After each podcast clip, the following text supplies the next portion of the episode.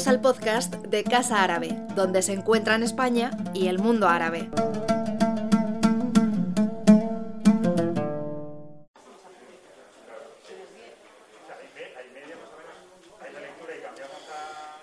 Bien, buenas tardes y eh, bienvenidas, bienvenidos a Casa Árabe. Soy Karim Hauser, coordinador de Relaciones Internacionales de, esta institución. Y eh, bueno, pues eh, me alegra poder nuevamente tener, tener aquí a, a, Editorial Ariel, parte del grupo Planeta, para presentar este, este libro, El Confidente y el terrorista, historias poco ejemplares del, del anti-yihadismo.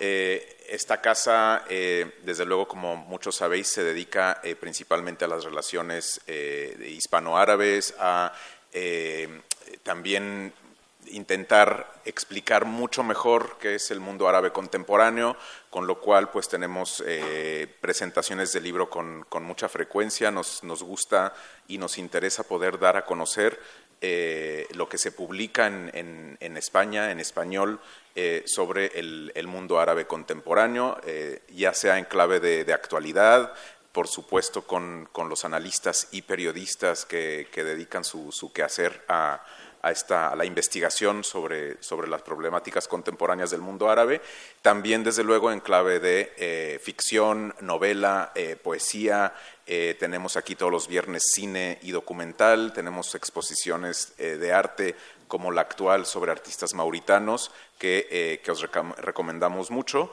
porque justamente de lo que se trata es de poder reflejar y, digamos, la diversidad del mundo árabe contemporáneo, y eh, sus distintas eh, manifestaciones, expresiones eh, que, no, que no solamente se reducen a los titulares de los, de los principales telediarios y a, digamos, alarmismos. ¿no? Esta casa tiene esta, esta firme misión de, ampliar un poco nuestro, nuestro eh, universo y nuestros romper con los estereotipos.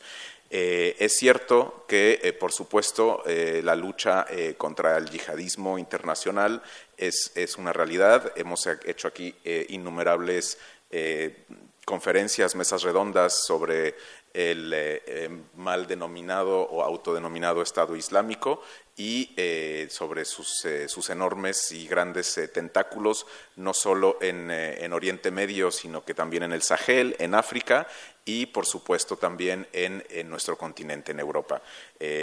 y, de alguna forma, en este mes de marzo, muchos de nosotros recordamos ese, ese, fatídico 11M y ha, ha, habido incluso varios documentales y películas en, que están en en vuestra plataforma eh, de confianza o, la, o, la, más recurrida. Entonces yo creo que es un poco también obligado a hacer una escala, eh, una reflexión sobre, sobre ese 11M y otros, y otros eh, atentados similares, investigar un poco qué hay detrás de, esas, eh, de, las investigaciones que, que, que, han arrojado, qué resultados han arrojado, qué metodologías se han utilizado también para llegar a esos, eh, a esos resultados. Y de eso va un poco eh, esta, esta tarde, así que esperamos que con, con nuestro panel selecto de periodistas podamos ahondar, ahondar, un poco más en, en esta eh, en, este, en, esta temática. Sin más, eh, pues agradecer vuestra presencia esta tarde y, eh, como decía, este es un lugar mm, abierto a muchas opiniones y a la colaboración con muchas instituciones, empresas y con la industria editorial. Así que cedo la palabra a quien también ha hecho posible esta tarde, que es la editorial que ha publicado este libro, la editorial Ariel, libro que por supuesto, si no lo habéis visto, lo tenéis afuera en la librería Valquís para adquirirlo y posteriormente los autores podrán echarles un pequeño autógrafo. Así que Emilia Albi de la editorial Ariel, eh, adelante, bienvenido.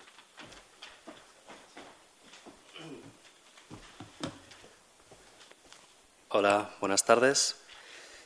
Muchas gracias a todos por acompañarnos hoy aquí, gracias a la Casa Árabe eh, por acoger este acto y gracias a los periodistas eh, que de forma tan generosa nos, acompañan.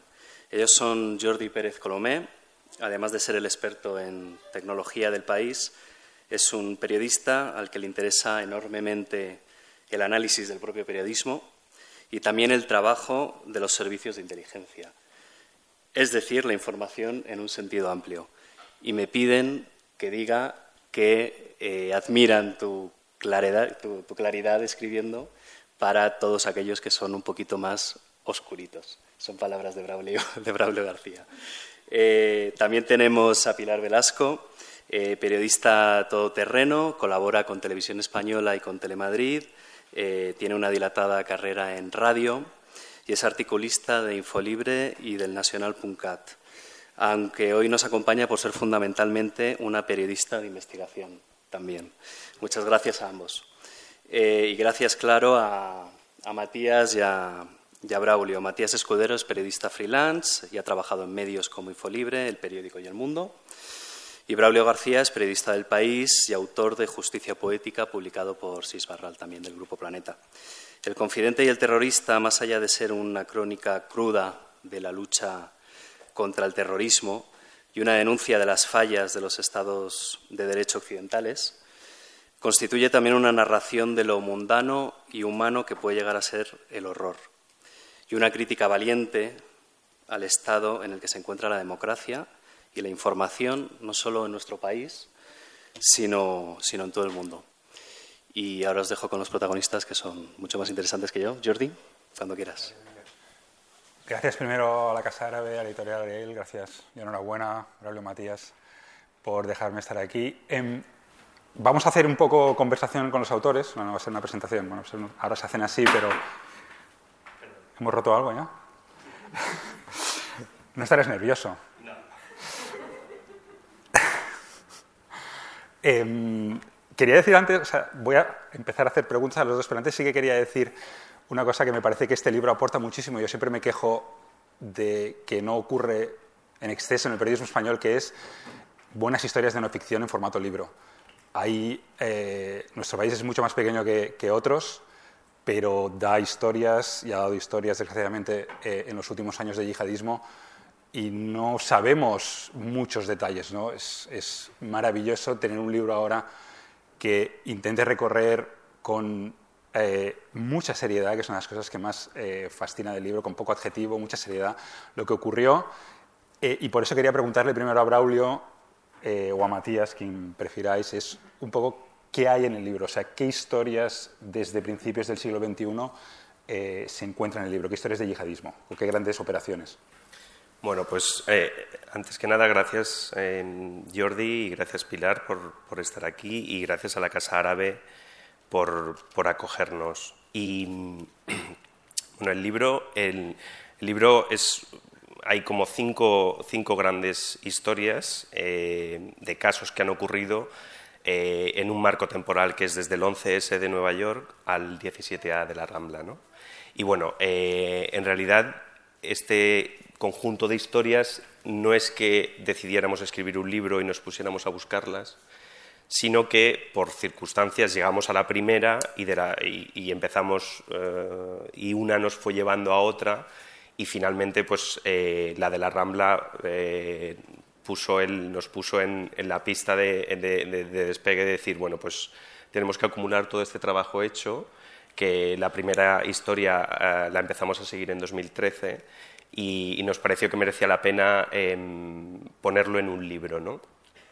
Un libro que, es verdad, desde luego va sobre el yihadismo, sobre el antiyihadismo, pero yo creo que también, o eso es lo que hemos intentado y lo, lo dice en la contraportada, espero que sea cierto, es un libro sobre la calidad de la información, sobre la importancia de la calidad de la, información en un sentido amplio. Y si, al principio eh, teníamos mucho la vista puesta en el periodismo por, el caos informativo que hubo cuando el atentado de la Rambla o porque muchas de las historias que habíamos seguido periodísticamente eh, no se habían cubierto del todo bien, en realidad nos dimos cuenta que, que había una información que era nuclear y que era muchísimo más importante, que es la información eh, de los actores, o sea, de la policía judicial y sobre todo de los que están detrás de la escena, que muchas veces son confidentes. ¿no? Y bueno. Eh, para, entender un poco, o sea, lo que estás insinuando, diciendo claramente, y en el libro se ve, es que probablemente el caos informativo del periodismo proceda o provenga del caos informativo policial. Bueno, yo creo que son, sí, es una consecuencia, pero diría que a la larga también es una causa que se retroalimentan, ¿no? Porque una de las impresiones que yo saco del libro, o sea, del trabajo del libro en estos años, es que, eh, bueno, el libro deja, yo creo, pone sobre la mesa que hay un, problema de propaganda al cubrir este, este tipo de informaciones, de propaganda policial, propaganda que distribuye la policía a veces sin, digamos, sin mala intención. Es un sistema que consiste en detener, antes de tener evidencias, y detener a cuantas más personas mejor, porque algo habrá y alguno será culpable. Y así hemos llegado a detener más, más de 800 personas y resulta que el 75% salen absueltas. ¿no? Pues estoy convencido de que si en estos 20 años la exigencia periodística hubiera sido mayor al cubrirlo, la policía tendría que haberse corregido antes, ¿no?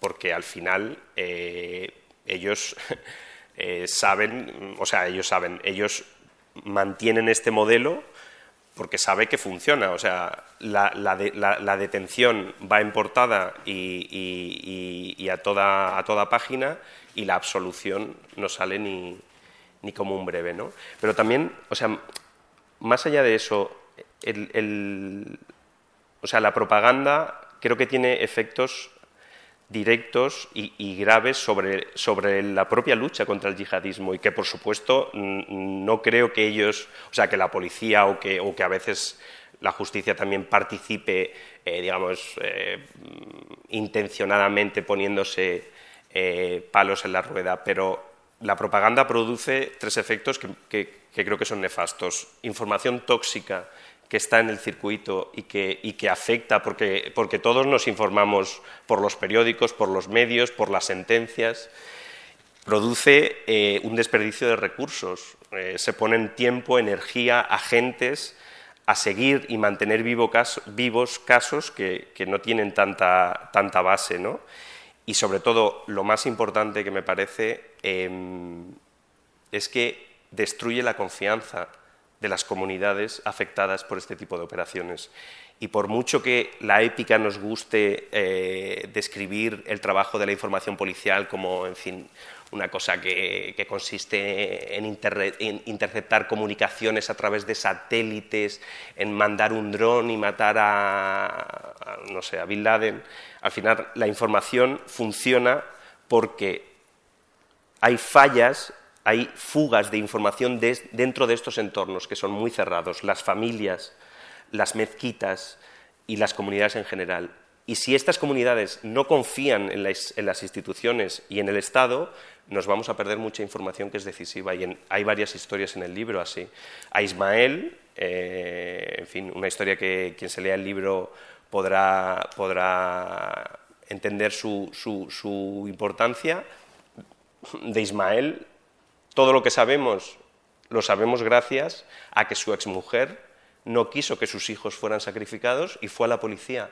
Y esa mujer fue invisible antes del 11M eh, porque nadie le creyó y su información era absolutamente valiosa.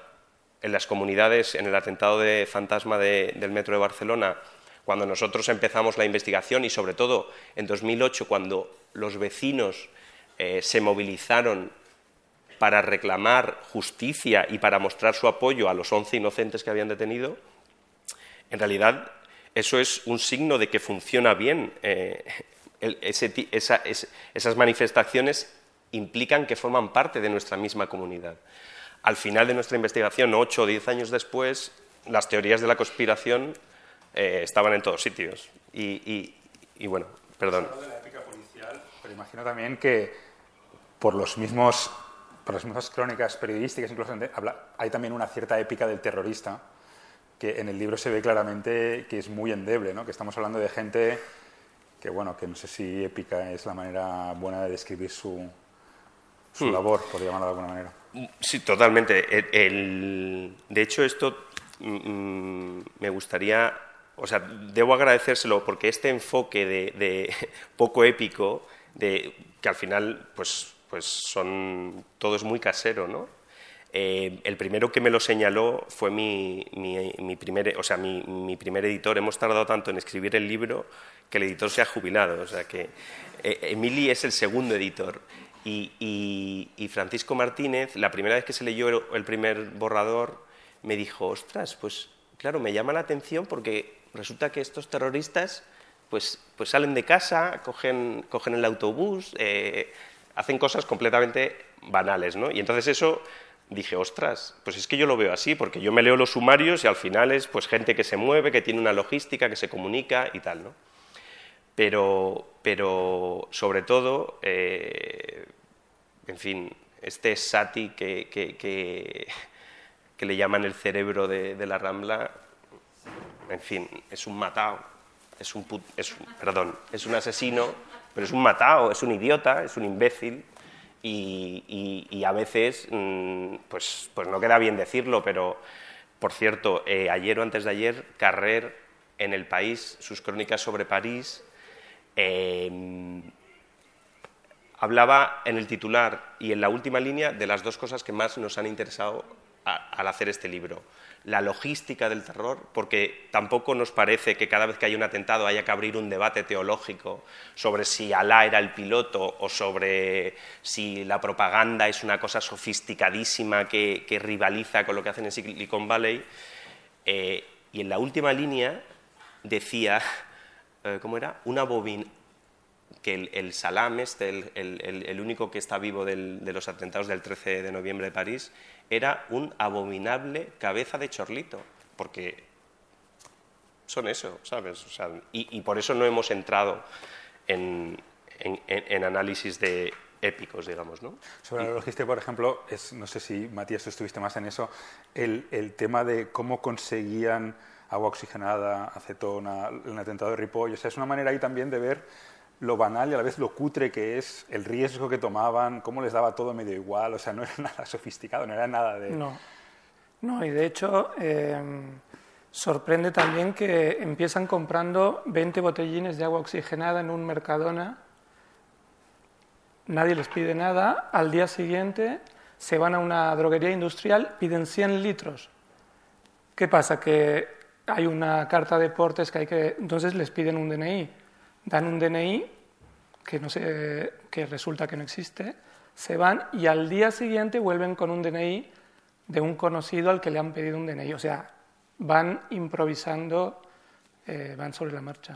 Y también hay una cosa fascinante que es la historia, pues son unas páginas y igual eh, podemos contarla un poco sobre el tesorero de Al Qaeda, que dicho así es como, esto es la portada del New York Times.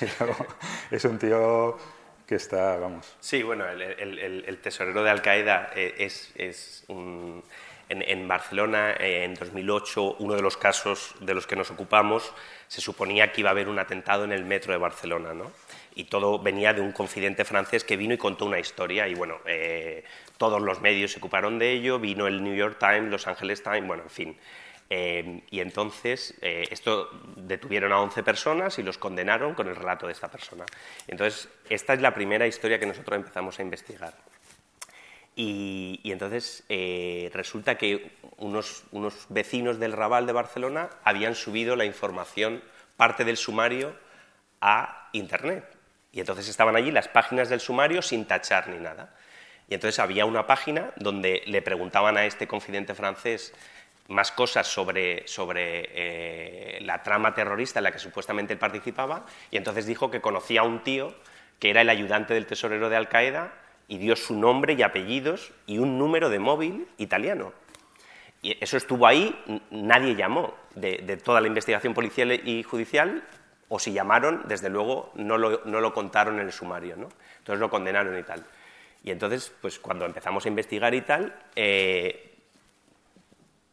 tuvimos que pedir una financiación a una fundación europea y entonces eh, el jurado supongo que no se creía nada de lo que le contábamos porque decía, esto no puede ser, ¿no? Y entonces nos pedían que hiciéramos más eh, indagaciones y nos preguntaron eh, si teníamos a alguien en Italia que pudiera indagar sobre esto que contábamos de Italia. Y teníamos a alguien en Italia, teníamos al señor Matías Escudero, que lo primero que hizo es llamar al tesorero de Al Qaeda en Europa y entonces esto fue lo que encontró. Bueno, lo, primero, lo que me sorprendió, este hombre, supuesto tesorero de Al Qaeda, eh, lo llamo y le digo, Abdul, sí, sí, eh, bueno, le, cuento un poco que soy periodista y tal. Ah, hola, hola.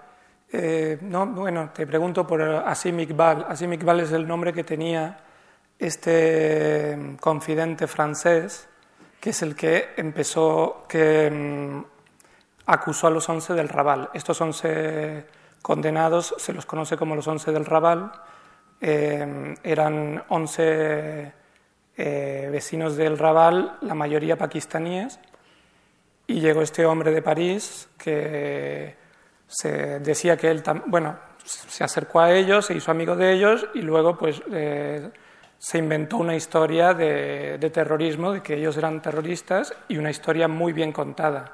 Muy bien contada en el sentido muy coherente, eh, un gran narrador, o sea, con todos los elementos, además en un momento en el, que, en el cual había una gran alarma, se esperaban, ¿no? había noticias de, que se esperaban eh, atentados. Y, entonces, ese relato era lo que estaban esperando, o, o, sea, lo y se desarrolló esta operación que es Cantata en, en, enero de 2008 en el Raval de Barcelona y los 11 para adentro.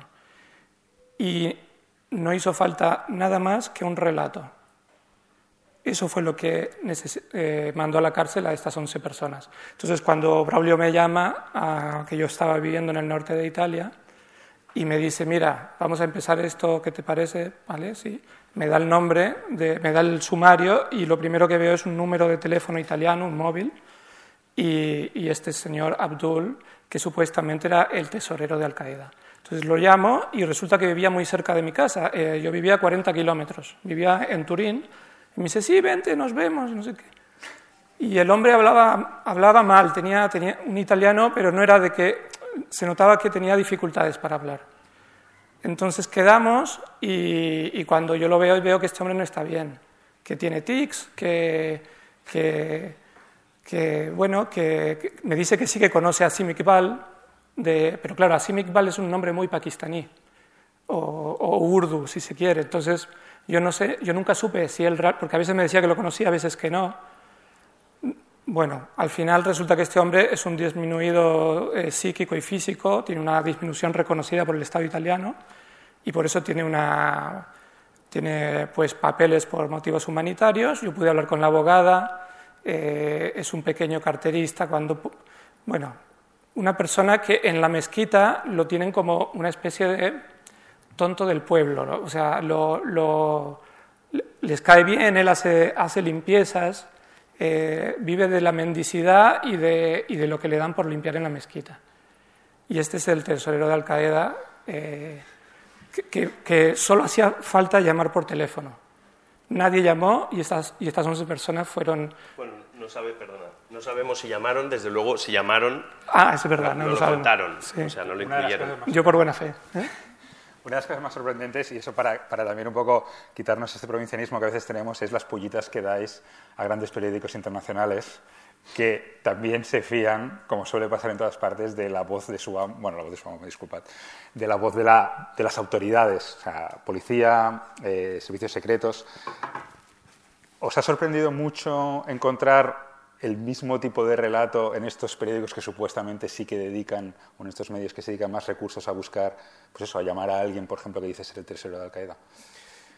Pues mira, eh, iba a decir que no, pero en realidad sí que me sorprendió mucho porque me acuerdo que en 2013, cuando estábamos en París, yo empecé, o sea, nos, empezamos a hacer la historia y yo hacía la parte de París y yo no sabía que el New York Times había cubierto este, este caso con, con, tanta, con tanta extensión.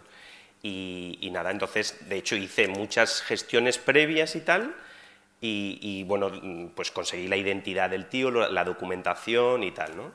Y entonces, em, cuando, cuando leí el artículo del New York Times y vi que se habían eh, digamos, que lo que hacía era reproducir la historia que el tío le había contado a la policía y que la policía le contaba al New York Times, pues eh, me acuerdo porque yo llevaba un blog de notas donde tomaba notas eh, y, ahora releyéndolas, pues está lleno de exclamaciones y de, supongo que, de saltos que daba, porque al final si estás haciendo una historia, eh, bueno, que el New York Times se la haya tragado, pues, pues tiene su gracia, ¿no? Pero, pero bueno, en realidad ellos, digamos que eh, podríamos disculparlo en el sentido de que al final, pues no están a pie de... Quiero decir, no es su país, o sea, no es no es su primer eh, campo de estudio, ¿no? O sea, al final era la, corresponsal de París que vino a Madrid, por supuesto todo el mundo la atiende, incluido el fiscal del caso, Vicente González Mota, que es donde solamente en el New York Times lo citan por nombre y apellidos, aunque habla con todos los periodistas, evidentemente, porque el relato los periodistas no nos lo inventamos, sino que nos lo cuentan fuentes. Y, y claro, ellos pues al final vienen, están unos días y cuentan una historia. Y, sí, cuando se trata de hacer reportajes de color, pues eh, esa España que aparece, que siempre es como una, la sombra del franquismo, una democracia incompleta, pues cuando se trata de la guerra y de las cosas serias, vienen aquí, lo que le dice el señor ministro o el señor fiscal, lo anotan y, y, lo publican tal cual, ¿no? O sea, que se deben fiar de las instituciones españolas, supongo. Un poco para, para frenar esta primera parte, más hablando del contenido eh, estricto del libro, sí que me gustaría que quizá, Braulio, en tu caso, nos habla un poco de Ripoll con Matías, el que te tocó más cerca, eh, porque estabas allí, lo cuentas de primera mano, incluso con Luca por ahí, es eh, el atentado de París. Claro, sí, el, el... O sea, en realidad la, la, primera investigación, como ya he dicho, es em, la investigación que empiezo en París eh, donde bueno, mm, mi familia y yo vivimos entre 2013 y 2015 y en realidad yo en París investigaba el caso del metro de Barcelona que tenía la rama del confidente francés. Y, allí era donde bueno, pues estaba todo el trabajo de campo, había que hacerlo en las banlieues francesas, ir a las mezquitas, conocer a muchos pakistaníes que te invitaran a comer, eh, pues comí muchos kebabs y, pero eh, también ocurrieron cosas en esos años eh, y ocurrió el, el, atentado de Charlie Hebdo y eh, ocurrió también el 13N, aunque nosotros ya habíamos vuelto a, Madrid ese verano. ¿no? El 13 de noviembre de 2015 fue el atentado que, tuvo lugar, que ocurrió, los ametrallamientos en los bares son bares donde nosotros eran nuestros bares y em, en el libro, y de hecho es el, fragmento que me gustaría que, Cecilia eh, leyera, em, Cecilia es mi pareja, en un, en un, claro, en un claro ejemplo de, cohecho va a subir al escenario y cohecho y colecho va a subir al escenario y va a leerlo. pero Bueno, luego lo...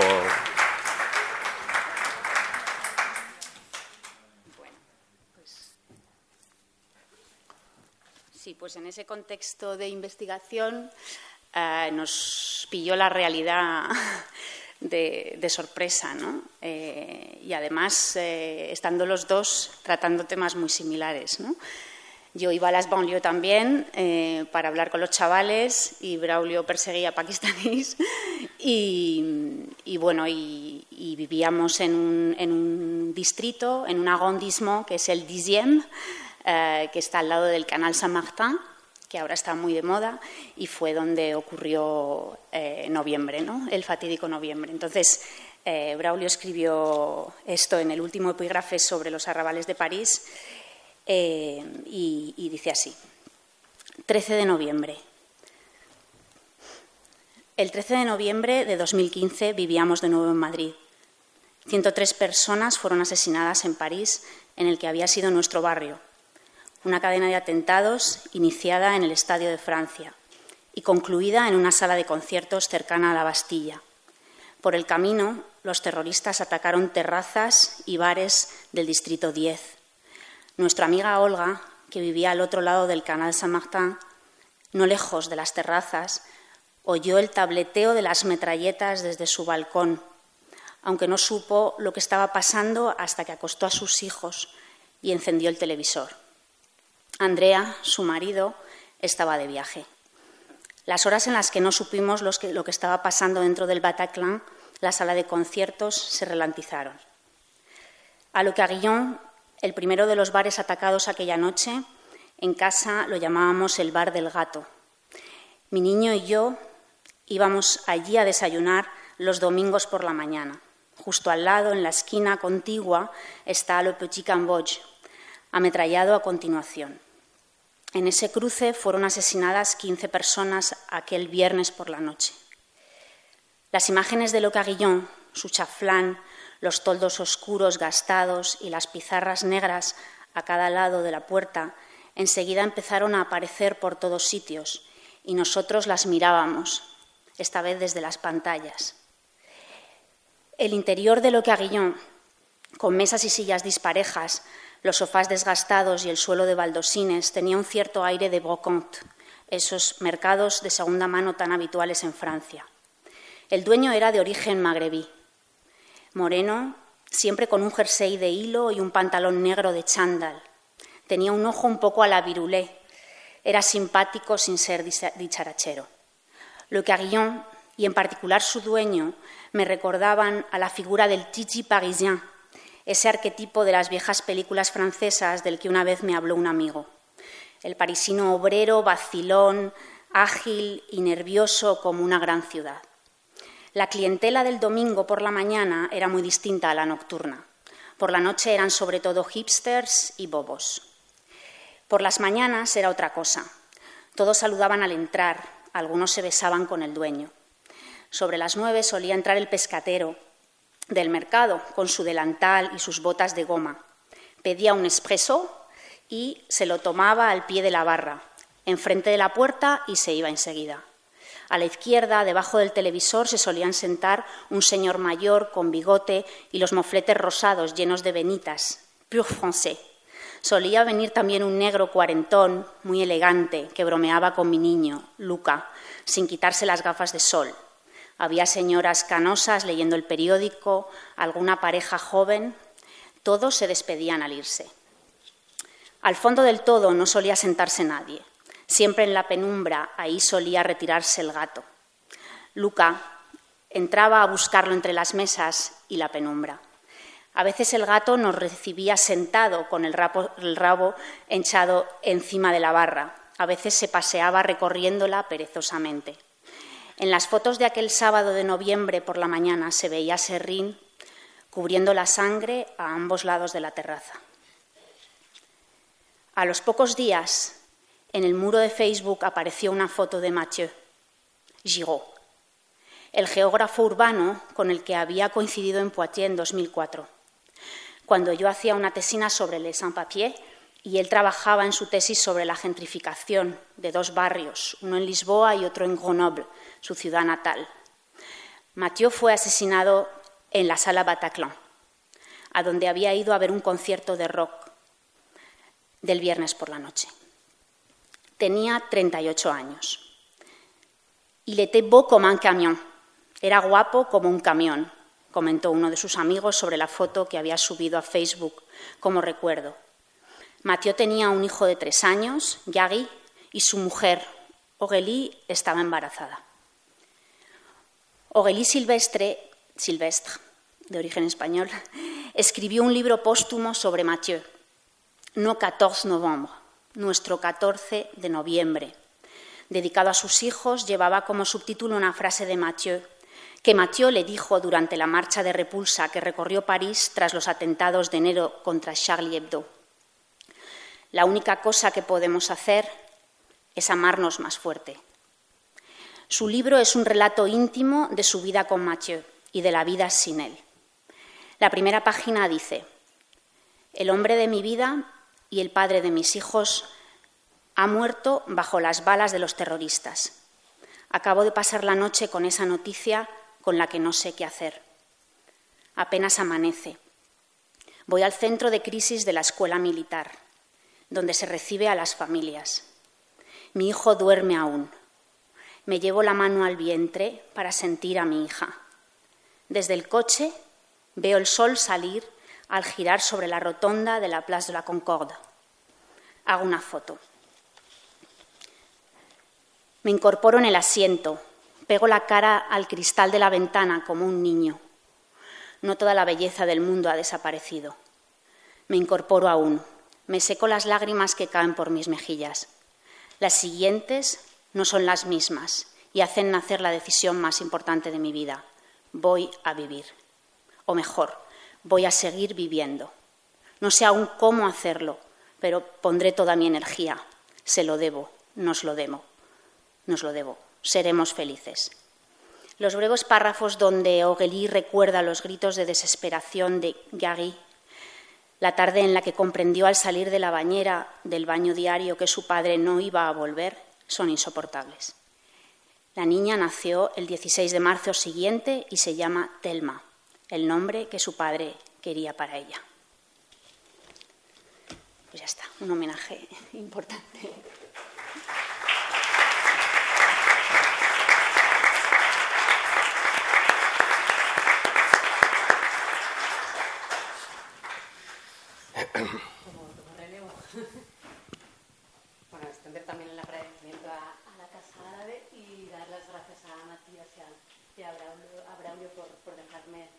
acompañaros hoy. A Matías ha sido un, gustazo leerte y, Braulio, la verdad es que me, hizo mucha ilusión que me, que me dijeras que te acompañara hoy. Eh, yo creo que es relevante recordar cómo nos conocimos, porque se entiende un poquito en qué consiste esto de la, de la investigación, que es farragoso, que no, que no se ve mucho, ¿verdad?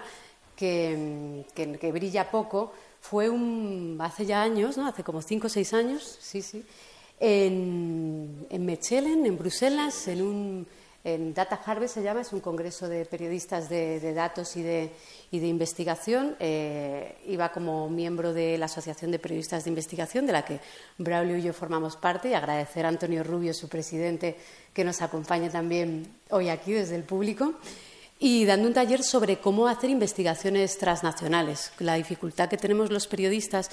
Yo entonces trabajaba en, en la cadena serie, aunque sea un medio con recursos y sea un medio eh, bueno, con muchos recursos, eh, incluso los grandes medios tienen dificultades tremendas para construir historias de investigación que trasciendan a, la noticia diaria. Y ahí nos conocimos Braulio y yo y, hasta, y, hasta, hoy nos hemos seguido. El fragmento que acabamos de escuchar es, el, es muy buen ejemplo de lo que más me ha gustado del libro, porque la investigación ahora ya hablaremos de ella, y es eh, lo que decía Jordi al principio, que no hay, no hay, muchos ejemplos, no hay mucha tradición de excelentes libros de investigación con una narrativa que es la de la mejor novela. O sea, que te sientes a leer un libro de investigación de periodística y en la página 1 no puedas parar hasta el final, que es lo que me ha pasado. ¿no? Y ha sido como yo que soy mucho de la escuela anglosajona, ha sido como, por favor, qué gustazo que ya haya grandes ejemplos como, como el libro de Braulio y Matías, que así es como tenemos que contar la investigación, ese es el reto, ¿no? porque el libro trasciende también una frustración que tenemos o que tengo como periodista de investigación y que he compartido con Álvaro de Cózar, por ejemplo, que decíamos, oye, cuando la noticia a veces no cuenta una gran historia. Estamos, eh, porque, porque, una investigación te cuenta algo determinado, como vuestras cinco historias, investigaciones concretas, pero está, tiene muchas capas y te está hablando de un contexto muy general y la historia trasciende al caso concreto. ¿no? Y eso a veces en la noticia te frustra. ¿no? Le poníamos ejemplos del caso Gürtel, contamos detenidos, registros, pero ¿qué estamos contando aquí? ¿no? Y, y el libro es ese ejemplo de, oye, una una, gran historia, una gran investigación que aunque sean cinco historias fraccionadas, ¿no? Eh, te cuenta la historia del terrorismo y la lucha del terrorismo antiyihadista desde el 11M hasta los atentados de Barcelona, que por la generación que estamos aquí es, es, la mitad o más de la mitad de nuestra vida periodística y como ciudadanos ¿no? y, personal. Eh, como habéis hablado un poquito del libro, yo me quería centrar en, la dificultad, en, en, cómo se hace, ¿no? porque hacer un libro a dos manos de investigación, con fuentes, con datos, con historias, con nombres y apellidos, ¿cómo habéis trabajado? ¿Cómo lo habéis concebido y cómo lo habéis trabajado? Matías, Braulio, sí, empezar por eh, En realidad, al principio no, éramos, no era a, dos manos o dos personas, era a, bueno, a tres manos o a tres personas. Éramos tres. En la primera investigación eh, centrada en los 11 del Raval. Eh, estaba con nosotros también eh, Andrés Aguayo en Madrid. Él estaba en Madrid, o sea, era un triángulo. Andrés en Madrid, Braulio en París y yo cerca de Turín. Maravilla. O sea, que era aún más.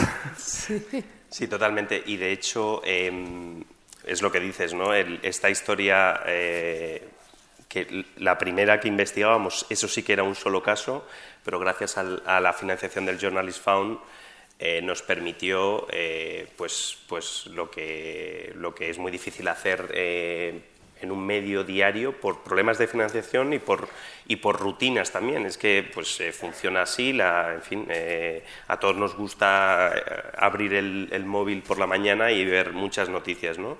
En este caso, los tres podíamos hacer ese trabajo en, segunda línea. Em, y, bueno, y gracias a eso, y gracias también, bueno, que ya no nos paramos a pensarlo, pero sin Internet, sin la sin la facilidad de comunicarnos, sin la posibilidad de compartir todos los documentos, eh, y trabajar en tiempo real sobre, sobre ellos, sobre el borrador, eh, pues eh, puedes ir escribiendo y, el otro puede ir metiendo comentarios, te puede ir pues, en fin, diciendo pues, lo que le parece o al día siguiente te lo encuentras ahí. ¿no? Y, todo eso ha sido pues gracias a, todos, a, esa permanente comunicación. ¿no? Em, yo debo decir que es. Eh, bueno, había, hecho otras colaboraciones para, para, reportajes, pero por supuesto no en un libro. Y bueno, y, termino con la, con la, convicción que ya tenía al empezar, ¿no? que la, la colaboración eh, siempre enriquece y, aporta muchas más cosas de las que podemos llegar por, por ti mismo, ¿no? por, por, una persona sola. ¿Cómo le da, ¿Y cómo compaginabais los testimonios, la información, los datos oficiales, el sumarios? ¿Cómo, pues cómo, lo habéis hecho? Porque no sé si todos hacíais todo. Eh, bueno, el, el, el, trabajo de campo estaba determinado por, por quién estaba en cada lugar. ¿no? Eh, luego los sumarios, por ejemplo, em, Matías me corregirá, bueno, los sumarios em, para el libro nos, los hemos leído los dos y hemos tomado, mm, pues no sé, mil notas cada uno o algo así. Eh, en fin, lo hacíamos como podíamos. En realidad, mm, me encantaría eh, describir un método coherente y ordenado. Porque ¿cuánto decías que habías estado escribiendo el libro? ¿Perdón? ¿Cuánto tiempo, cuántos años habéis estado? Eh, en no realidad, escribiéndolo, no escribiendo, recopilando, construyendo historias. El primer caso es de 2013 en París y tal, pero nosotros no pensábamos escribir un libro. la idea de escribir el libro surge eh, cuando los atentados de la Rambla de Barcelona. A partir de ahí mm, mm, decido que vamos a aprovechar eh, el, trabajo hecho y además porque veo el momento de que, bueno, pues ahora hay que contarlo porque eh, merece la pena y porque confirma alguna de nuestras tesis. Debo decir, o sea, debo, quiero decir una cosa que mm, que creo que es interesante porque, bueno, eh, es algo que yo he aprendido en, este libro, ¿no? A ver si no me enrollo mucho, porque es importante. Este libro ha estado a punto de no escribirse por muchos motivos. La mayoría no tienen gran interés, eh, pues la falta de financiación, la falta de dinero, lo que sea, da igual, eso no tiene...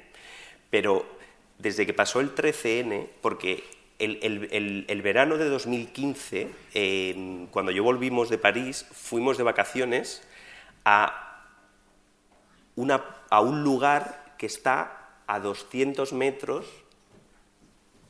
de donde Esati y sus amiguitos de Ripoll alquilar, ocuparon la casa de Alcanar. Esto no lo cuento en el libro porque tampoco tiene gran interés, más allá de...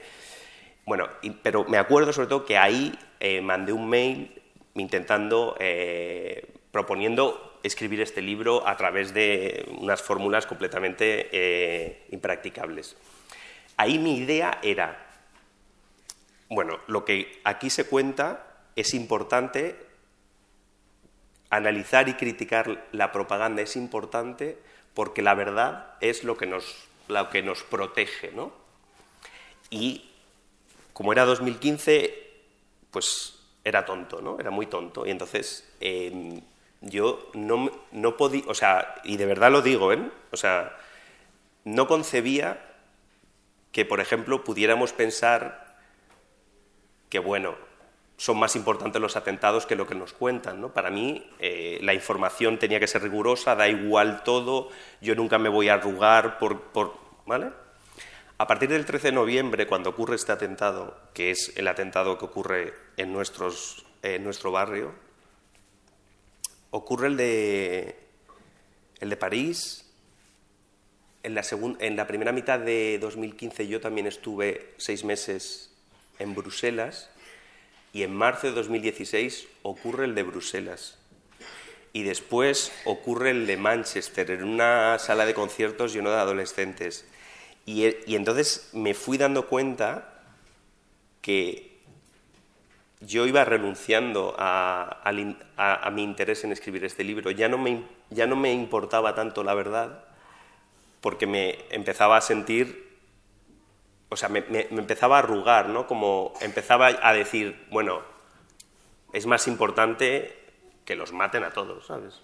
O sea, o sea me, me, refugiaba en mi grupo, ¿no? En este caso, pues mi grupo nacional o lo que sea, y a los demás, a los otros, que les jodan, ¿vale? Luego, cuando pasó lo de la Rambla y tal, eh, por otras razones que no me voy a extender, volví a, creer en la importancia de explicar las cosas y contarlas con independencia de que los atentados nos, nos destrozan a todos si, nos cae cerca. ¿no? Lo que he aprendido en este libro es que no, no sabemos quiénes son ellos, que a veces, por ejemplo, en el libro se explica, hay una chica a la que no se le llama porque en el marco de la investigación se ha convertido en la enemiga, porque es hija de una y es la hijastra de otro que está detenido, sospechoso y va a ser condenado, ¿no? Y yo fui a hablar con esta chica. Y si esta chica la hubieran llamado, probablemente se hubieran sabido muchas más cosas que hubieran permitido condenar a esta persona que fue condenado en primera instancia, pero luego fue absuelto por el, por el Supremo. O sea, en realidad no sabemos quién es el enemigo y quién es el amigo. Hay que respetar las reglas para poder averiguarlo ¿no? y para poder eh, estar seguro de, de, lo que estamos haciendo. Me he extendido muchísimo. No, no, no, pero es... yo me alegro de que volvieras al libro y que no lo dejaras y que no lo dejaras, pero... Sincero, ¿no? Se ve ahora que... Sí. Oye, como nacen los libros es muy importante porque explican, explican muchas cosas, explican muchas cosas del libro. Es verdad que ese eje, ese eje del mal, ¿verdad? es muy difícil salirse, ¿no? Como periodista muchas veces de eh, coger el foco como periodista y salirnos de, de lo personal, ¿no? También me decías Decís ¿no? en el libro lo de la, propaganda. Yo recuerdo mientras habéis investigado otros el antiyihadismo, yo investigaba otros temas, que era corrupción, que para mí era muy fácil porque, claro, es lo que había hecho siempre. Y yo miraba esas notas policiales, siempre que te caían en, las notas, en, el feed ¿no? de las notas policiales, y, me, tenía esas preguntas de ¿Quién será esta gente? Estos 30 detenidos, 60 detenidos por compartir vídeos, por eh, estaba seguro de que seguro que por matemática, que alguna de esa gente que compartió el vídeo eh, pues era como la pesca de arrastre, ¿no? Que, decías, ¿quiénes serán? ¿no? Y me recordaba también a un libro que, me, que, disfruté, tanto como el vuestro, porque, porque va desde el mismo sitio, que es un libro de Manuel Javoy sobre el 11M, eh, no recuerdo ahora el título. Eh, sí, el de el gitanillo, ¿no? Sí, lo había apuntado aquí, nos vemos en esta vida o en la otra, mm. que, claro, la parte de trasorras, la, de, de quién consigue los explosivos son kinkis, y tienes que entender y tienes que entender la vida de esos kinkis para saber cómo, cómo se llega hasta ahí. ¿no? Eh, y en este caso, leyendo vuestro libro, dices, al final, claro, son personas y hay que entender todos los relatos y de dónde va la gente, dónde llega. O sea, en la historia de Ismael es clarísimo, ¿no? Cuando, cuando ves a, eh, Ismael por el relato de su mujer, de su exmujer. Si no, sería un personaje desconocido para nosotros en este, en este momento. ¿no? Entonces, eh, quería que hicieras un poquito una reflexión de cómo, de, cómo tratáis la información policial, hmm. pues que, es incuestionable, como tú bien has dicho, en el periodismo es incuestionable la, información policial que tiene que ver con antiyihadismo o con terrorismo. ¿no? ¿Y cómo tratáis la parte hmm. humana? Pues, eh, bueno, has, puesto un, has sacado un ejemplo que es, eh, es, maravilloso. Y de hecho, porque el libro no se ocupa de la investigación y del caso del 11M en ningún caso. Hay unos huidos que salen y tal, pero Trasorras. ¿Quién es Trasorras? Trasorras es un confidente. ¿Qué, qué tipo de confidente? Un esquizofrénico, un yonki y y un, traficante de drogas. Eh, el, juicio del 11M, y esto sí que se comenta, dejó en evidencia qué hay detrás de tantas fuentes supuestamente confidenciales de los informes policiales y luego de la instrucción judicial y luego del periodismo. Hay, pues este tipo, eh, Trasorras, Rafa Sugier, que, era un payaso directamente, aparte de un delincuente, y los dos fueron condenados por facilitar el explosivo a, los terroristas de los trenes. Em, entonces, ¿cómo tratamos nosotros la información? Hay que decir, la tratamos como la tratamos porque no estamos en la turbina diaria que no te permite hacer lo que nosotros hacemos. O sea, eh, nosotros hacemos esto, hay un número de teléfono, ah, pues vamos a llamar a ver quién hay aquí, pero eso también lo haces porque, porque justo Matías vive en el norte de Italia, justo sabe italiano y justo tiene el tiempo para hacerlo, ¿no? Pero vamos, nuestro, nuestro método eh, pues, pues, es tan fácil como eso, intentar tirar, o sea, localizar los cabos importantes y tirar de ellos, y tirar de ellos, eh, otra cosa que hay que destruir eh, es la épica de lo, en fin, lo difícil que es la investigación y, tal. O sea, el periodismo es una técnica bastante sencilla. O sea, es mm, comprobar si un dicho es un hecho y entonces para eso tienes diferentes métodos, pero es muy sencillo. Llamas por teléfono y si un tío te dice algo que, que es relevante y que tú lo puedes comprobar cruzando otra llamada o cruzando otro documento, pues ya has verificado una cosa, ¿no? Y, no hay mucho más. No sé si Matías sí que es un tío inteligente y más sofisticado que yo. No sé si más sofisticado, pero sí más inteligente. no, yo no estoy, yo voy a discrepar contigo en lo de que es un oficio fácil. A mí me resultó el trabajo, a lo mejor estoy tocando otro punto del el trabajo de campo, eh, localizar a personas y que te contaran cosas y más en temas de yihadismo, a mí me pareció dificilísimo. ¿Estás de acuerdo? Estoy completamente de acuerdo y debo decir dos cosas. Matías ha dicho dos cosas que sí son difíciles o tienen una cierta dificultad. Localizar a gente. Eh, en este libro hemos encontrado a cinco eh, testigos protegidos, de los cuales eh, en principio no hay ningún dato eh, solo aparece pues una letra y un número, F1, A9 o no sé qué, ¿no? Eh, eso se hace mm, de muchas formas y llega un momento en que hace, Matías ha hecho ese trabajo sobre todo e, en Internet y ahí sí que hay un trabajo de chinos, de ir buscando perfiles online, cruzando datos y eso es un trabajo, pero en fin, tampoco es ingeniería química, yo qué sé. O sea, quiero decir... Pobre Matías. No, no, no, no, no, pero quiero decir... el turno de Matías. Perdón, total, no, porque quiero decir otra cosa que además, eh, que, que es que hay que reconocer, o sea, y por eso también lo llamé, o sea, Matías tiene un enorme talento, porque como es argentino, no tanto para hablar, que habla mucho también, lo estoy diciendo de coña, pero esto es lo más importante del libro para escuchar y para hacer hablar a la gente. Y mi tesis es muy tonta, es que los mira a la cara y los mira a los ojos y no los mira por encima del hombro. Y les hace hablar. Y cuando tú haces hablar a una persona que no, no te miente, pues te llevas mucha información. Y yo no digo que no sea difícil y que no haya que tener un talento, pero quiero decir que tampoco sabes eh, no, que no, talento no, no, lo que digo es que es muy eh, farragoso, ¿no? Muy, muy sufrido, muy de ir a lugares, volver sin nada eh, aparte en, una, en, en, un contexto que, que, bueno, que la gente tiene mucho miedo. Tú vas a un, a un sitio y vas a Vilanova, Vilanova y la Geltrú, eh, donde vivió Abdelbaki Esati y fue imán unos años.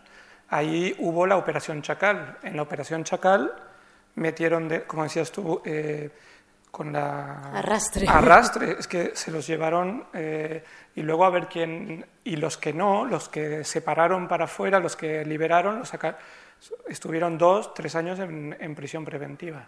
Entonces tú vas a Vilanova y preguntas, o sea, claro, entonces yo fui allí y, y, y, claro, ya encontrar a la persona no es que tienes un teléfono ni tienes nada y cuando finalmente lo encuentras, que lo esperas fuera del trabajo, que sale y tú te acercas ¿qué le dices a esta persona?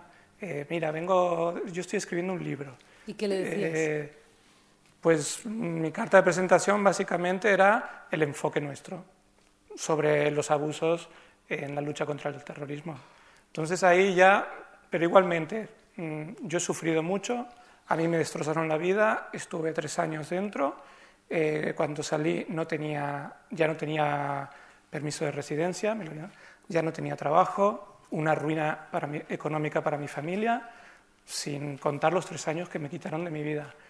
Yo ahora tengo una familia, me he rehecho, esta es mi carnicería. Eh, si yo hablo contigo, mmm, yo tengo miedo de que me pase algo. Y era muy curioso, me decía esto, yo le decía sí, sí, sí, le daba la razón, bueno, sí, hablaba, y el hombre al mismo tiempo estuvimos dos horas hablando. O sea, no podía parar de... O sea, era como que la, como la, la, necesidad de contar lo que le había pasado podía más que el miedo. ¿no? Y así pasó con tres personas que pudimos contactar en Vilanova. Los tres no llegaron ni siquiera, bueno, uno llegó a juicio y la fiscal levantó la, le retiró la, o sea, levantó la acusación. Los otros dos, eh, dos años y tres años, y, y les dijeron que no había pruebas contra ellos, o sea, que las pruebas no valían. Y entonces ellos me preguntaban, si no vayan las pruebas, ¿por qué tardamos dos años? No se podía haber visto eso en un mes. Y, y además la chapuza que fue Chacal, porque realmente te empiezan a contar estas personas los interrogatorios, las cosas que les decían. Eh, no, porque detrás de esa persiana, ¿qué hacíais vosotros? Sí, pero si yo detrás de la persiana, pues vengo cada día detrás de la persiana. Era ridículo. ¿Puedo decir una cosita? Sí, sí, sí. Porque ha dicho, la operación Chacal es es muy importante mmm, porque es, o sea, Esati, el imán de Ripoll, el líder de los, de los terroristas de Ripoll que atentan en la Rambla y en Cambrils, vivía en Vilanova en 2005 y eh, formaba parte del cogollo de las personas que fueron detenidas en Vilanova en esa investigación. Se detuvieron a 17, de las cuales 13 o 14 no había motivos para haberla detenido, pero Esati era el cogollo de los cuatro que sí habían detenido. Eh, por razones que se explican en el libro, eh, desapareció de la investigación y nunca se le llamó a declarar, ni siquiera como testigo. Eh, y digo esto porque, aunque no nos ocupamos del 11M, eh, la investigación de Vilanova hay nexos eh, con mm, parte de la gente que, estuvo en el 11M y de hecho cuando se ordena intervenir el teléfono de este Ismael al que te has referido Pilar, en el mismo, en el mismo oficio policial se ordena investigar, eh, intervenir el teléfono de Jamal Zugam, que es el único autor, material de los atentados del 11M condenado.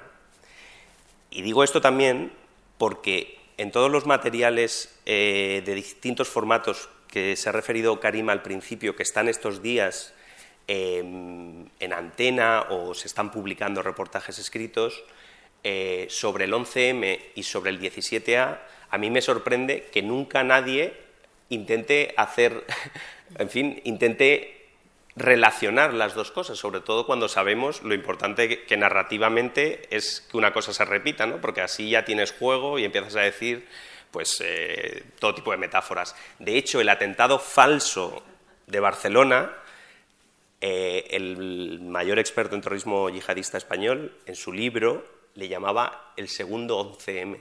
Cuando era un atentado falso, que no tuvo lugar, se le llamaba el segundo 11M. Y cuando ocurre lo de Barcelona, lo del 17A, no se nos ocurre eh, relacionarlo ni siquiera metafóricamente. He visto al público con, Sí. como comentando y eso significa que, igual querían comentar con vosotros. Si os parece, Sí. abrimos, abrimos al, al público. Si no, seguimos nosotros. ¿eh? No sé si tenemos micrófono, pero te- hay buena acústica. Bien, pues Tenemos, eh, hay son y 5, a las ocho y media nos tenemos que y ir. 25, sí. Sí. Un poquito, 20 25. Una, una pregunta yo, yo también. Esto, muchas gracias por, por, por el trabajo. Eh, bueno, me gusta mucho este último comentario, ¿no? Cómo, cómo relacionar la- las, las cosas, ¿no? Y en este sentido relaciono un poco este trabajo con el anterior que tienes, mm, dos condenados por la cara, ¿no? y como ciudadano me preocupa, ¿no? Me preocupa porque veo que eh, a través de estos dos trabajos eh, podemos llegar a la conclusión de que estamos en general como bastante desprotegidos, ¿no? Bastante desprotegidos por una parte por, por aquellos que se supone que han de proteger a la sociedad y, por supuesto, por aquellos que mm, quieren, de alguna forma, golpear a la sociedad. ¿no? En este sentido, recojo el comentario que has hecho, los atentados nos destrozan, nos destrozan como personas, pero pienso que también nos destrozan como sistema. Y la relación que hago en la lectura del libro con el anterior, mm, veo que en el anterior eh, sobre todo mm, se, se- se pone en, en- en evidencia, digamos, la falta de eh, el método de reconocimiento, ¿no? En el caso Tom Muji, eh, dos condenados, Munib Tom, Tom dos condenados por la cara. Y en este eh, habláis de, bueno, mm, críticamente sobre el tema del testigo protegido. ¿no? Son como dos déficits graves de la justicia que permiten estas situaciones de injusticia, ¿no? o bien, como dices en tu primer libro, de justicia poética. No es una, no puede parecer a lo mejor una pregunta, pero en realidad sí que lo es. Seguiría, ¿eh? pero. Bueno, muchas gracias. Eh, mm, no he identificado la pregunta, si te soy sincero, pero sí que de lo que has comentado, sí que mm, me gustaría comentar una cosa, porque en, en realidad el problema de las identificaciones en rueda eh, y el problema de los confidentes eh, forman parte de un mismo problema. O sea, conceptual y real. Eh, el real solo lo sabemos gracias a lo que pasa en Estados Unidos, porque en España tenemos falsos culpables, pero no tenemos estadísticas de cuántos, ni cómo, ni por qué. En Estados Unidos sí, sobre todo gracias al proyecto Proyecto Inocente, que se dedica a sacar a gente de la cárcel a través de pruebas de ADN que han sido condenados eh, por error, ¿no? Eh, no sé cómo está la cifra ahora, pero siempre que yo lo he ido mirando, de los centenares de errores, eh, hay un altísimo porcentaje que se produce por errores en la identificación y un altísimo porcentaje que se produce por casos construidos sobre informantes y confidentes. Y los dos conceptualmente tienen la otra relación y es que los dos son un relato. Alguien dice que ha ocurrido algo y eso se da por hecho, pero no se verifica si ese algo ha ocurrido. En las ruedas de reconocimiento, la víctima siempre con toda su buena voluntad dice ha sido esta persona, suponemos que no se lo han puesto delante antes para que lo señale, pero bueno, dejando al, lado la irregularidad, la víctima dice ha sido esta persona y eso va a misa directamente porque la palabra de la víctima en estos casos es sagrada. Y el informante dice ha sido este y como además no podemos llegar a él para hacerle preguntas porque es un testigo protegido, un testigo especial como llaman en Estados Unidos, pues también se convalida. ¿no? Y eh, bueno, esto es el relato que siempre está tan de moda, pero que nunca se explica las consecuencias no tan positivas que muchas veces tiene. Hay otra allí. ¿Al fondo? Sí, hay otra allí, Joaquín, perdona. Quería hablar un poco del tema de la justicia. Pero es que no nos va a dar tiempo, Joaquín. Hay, hay otras personas, discúlpame. Sí, sí, ahora te, Buenas tardes, muchas gracias. Yo voy a ser muy breve. Era simplemente que habéis dicho, yo creo que con mucha razón, que bueno, salía el tema de las ruedas de reconocimiento, que son un auténtico desastre, eso es evidente. Eh, son cosas antiguas, ¿no? Es como los careos, o sea, es una cosa, es una justicia pues que no es moderna, ¿no? Una rueda de reconocimiento. Sale lo del tema de los confidentes en el libro, yo solo he leído una parte del libro, pero, pero bueno, me gustó mucho estoy deseando, leerlo entero. Y, yo creo que eh, no es, a lo mejor tampoco es una pregunta, es, una observación en voz alta, ¿no? Eh, probablemente, eh, y además incluso podría ser de una futura investigación vuestra, porque las hacéis también, que yo creo que merece la pena el tema, todos estos casos no serían tan dramáticos si no fuera por el tema de la prisión provisional. Es decir, es que el problema es, porque claro, lo que, relatáis es, bueno, es que estuvo tres años en prisión provisional. Si hubiera estado solo investigado, no digo que sea baladí el, el ser sujeto de un procedimiento penal, evidentemente, pero no es lo mismo que estar en prisión provisional. ¿eh? Y, ese abuso, he de decir, eh, que por, experiencia como, jurista eh, y como abogado que soy, no es solo de este tipo de asuntos. Es decir, la prisión provisional, el, abuso que hay en, España es, total y absoluto. la policía lo primero que hace es detener, el juez de instrucción, si no sabe, lo deja en prisión provisional para ciertos delitos, evidentemente, no para todos. ¿no? y, quizás pues eso sería a lo mejor de lo que estábamos hablando, de lo que estabais hablando, eh, la tercera pata de, por qué estos casos son tan graves y a lo mejor pues, pues os animáis a hacer eh, una investigación porque los, los, juristas, los penalistas ya lo hemos denunciado y hay muchísima bibliografía y, por ejemplo, que Braulio la ha leído me consta, pero denunciándolo. Pero también yo creo que el que se denuncie, digamos, Em, denuncie o que se, hagan publicaciones en un tono crítico, eh, más no entre los juristas, sino eh, para el público en general, pues podría ser importante. Muchas gracias, Javier. Lo mismo, mm, te retomo o sea, el comentario porque hay una cosa que es, es, muy importante y no la hemos dicho y creo que ni, ni siquiera en el libro hay una consecuencia muy peligrosa también de meter a la gente en la cárcel durante tres años sin pruebas de nada, porque la cárcel es un vivero de radicalización. En España todavía no lo sabemos bien, pero en Francia y en Inglaterra es blanco y en botella.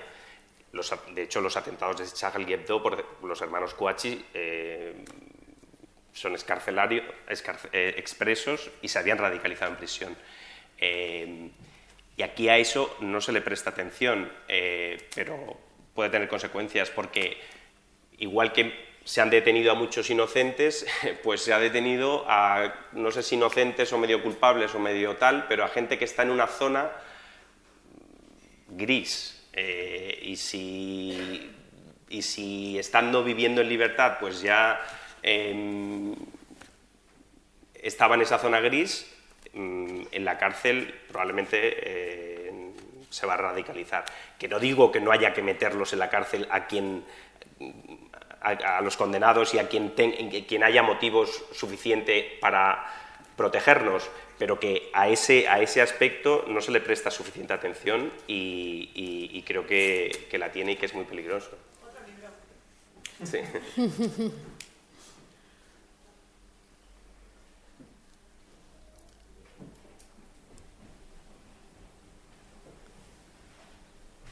Karim, creo que quiere...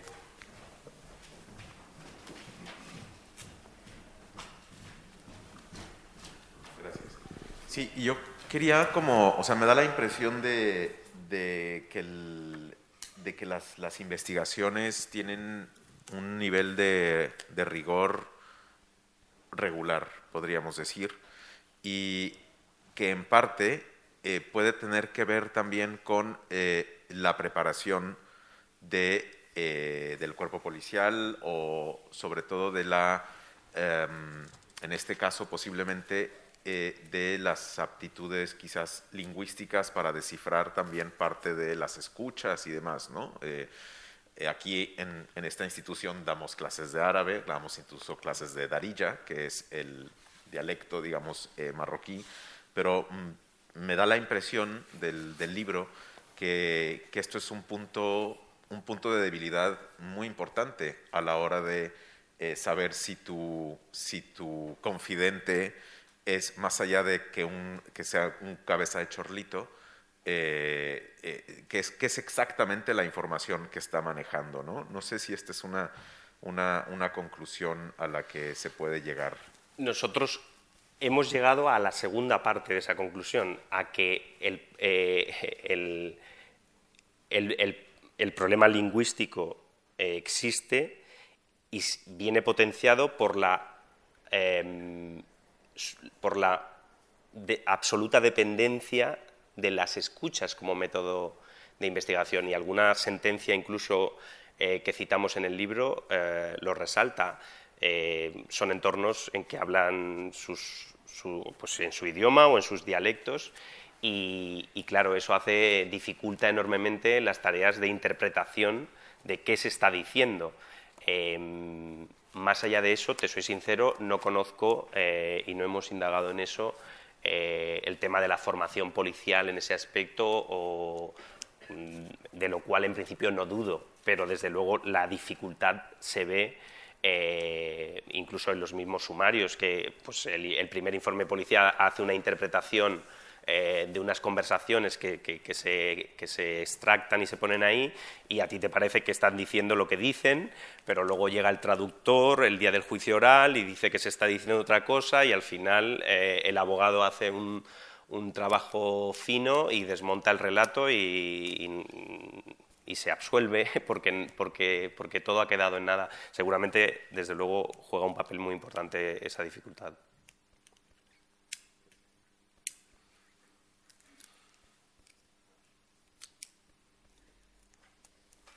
¿Alguien más quería comentar algo?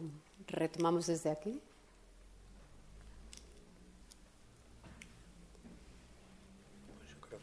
Pues, eh, Braulio Matías, muchísimas gracias. Yo, mm, sí. No, solo una observación. Sí, claro. Si vais a firmar libros, mm, si puede, vamos a poneros una mesa afuera para que aquí no se forme un embudo. Vale, y dejamos la sala libre. Eh, y dejamos la sala libre para que la fila se haga Perfecto, pues nada, gracias a todas, gracias a todos. Hacer el cierre vosotros, pero vamos que ha sido súper interesante escucharos. Si alguien de aquí no se ha leído todavía el libro, de verdad, no, no lo dejéis, que a veces pasa. Tu libro favorito lo dejas, se, se, pone otro encima. No, no, este, por favor, leeros lo que yo es de los libros que más he disfrutado periodísticamente y narrativamente mucho tiempo. Gracias, Matías, gracias, Braulio. Y mucha suerte. Gracias a ti, Pilar.